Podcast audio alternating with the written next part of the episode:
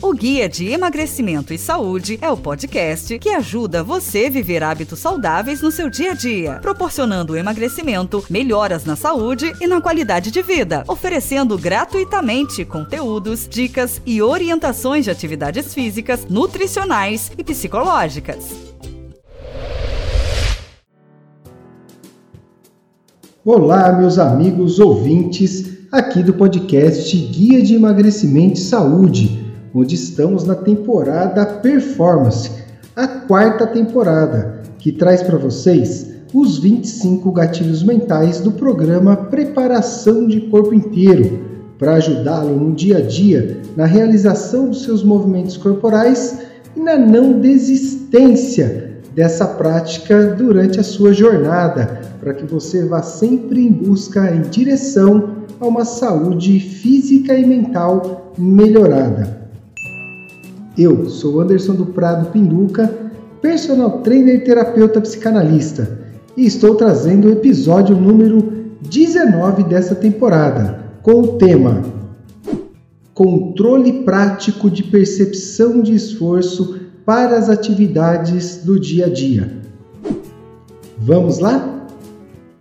Olha só, que bacana a gente aprender a ter uma percepção corporal a conhecer o nosso corpo, a entender que o nosso corpo, durante os exercícios, vai nos dizendo como ele está, como nós podemos continuar a realização de um exercício ou como devemos observar a necessidade de interromper os exercícios. Inúmeros testes, mecanismos, instrumentos podem nos ajudar com isso testes de VO2 máximo, de lactato, de frequência cardíaca máxima, são meios para identificarmos a intensidade de esforço. Mas infelizmente, isso não é acessível para a maioria das pessoas.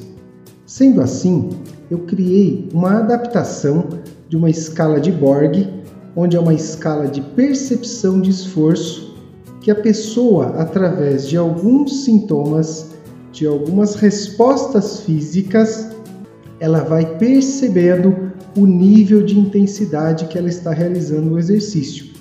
Essa escala é muito simples no programa Preparação de Corpo Inteiro, pois ela simplifica a escala original de Borg.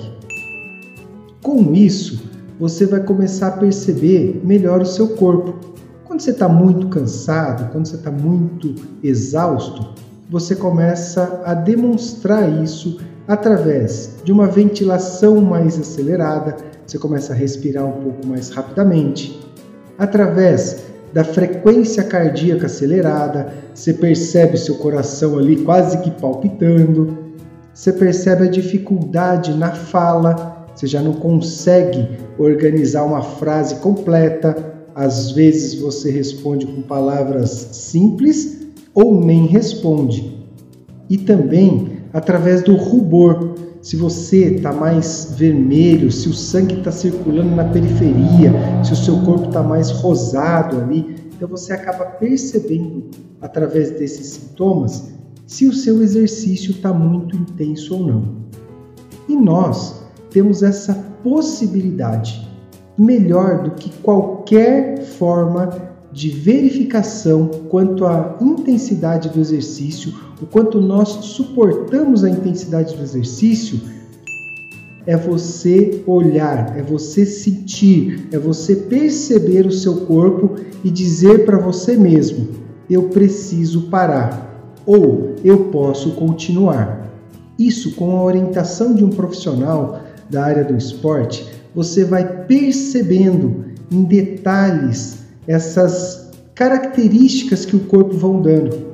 E assim, quando você sai para uma caminhada, quando você sai para uma pedalada, ou mesmo durante um exercício de força ou num alongamento, você vai perceber se você está fazendo o exercício num nível de segurança, com uma sobrecarga adequada para aquele momento que você vive. Assim, é de fundamental importância que você entenda essa escala de percepção de esforço que existe no programa Preparação de Corpo Inteiro. E uma das questões sensacionais dessa abordagem é quando nós falamos sobre a revolução das virtudes e trazemos para esse contexto a virtude da honestidade. Por que, que eu trouxe essa virtude junto com o assunto mencionado? Porque eu só posso utilizar essa escala de percepção de esforço adaptada no programa Preparação de Corpo Inteiro se eu for extremamente honesto comigo mesmo. Eu não posso querer fazer a minha atividade para surpreender o outro, para me comparar ao outro, para ser melhor do que o outro, para bater os recordes que eu batia durante a minha vida ativa quando eu me refiro a movimentos corporais. Ser honesto nesse momento é sentir, é perceber que você pode de fato continuar as atividades ou um extremo totalmente oposto, que você precisa parar naquele momento, interromper a atividade e dar continuidade um ou dois dias depois. E por que isso tudo é muito bacana no contexto desse programa?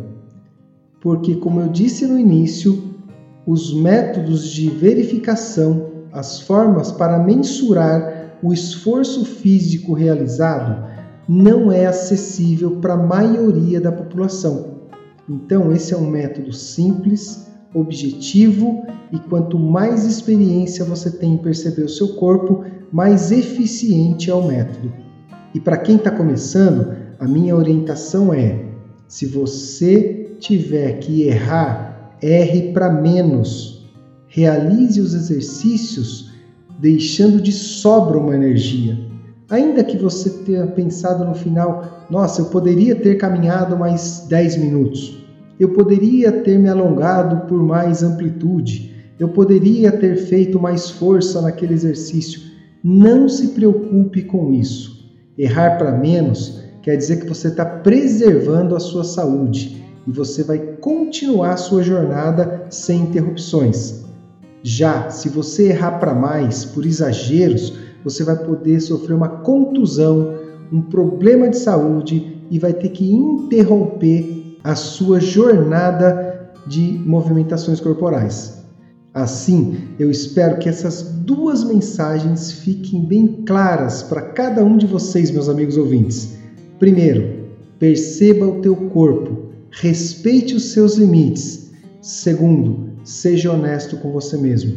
E se você precisar interromper a atividade, faça isso. Essas são as orientações fundamentais seguida, como eu já disse, seguida da última orientação, onde relacionamos a quantidade de exercício para um erro na falta e não no excesso. Assim você vai tocar a sua vida, a sua jornada, os seus exercícios com muito prazer, eu tenho certeza disso.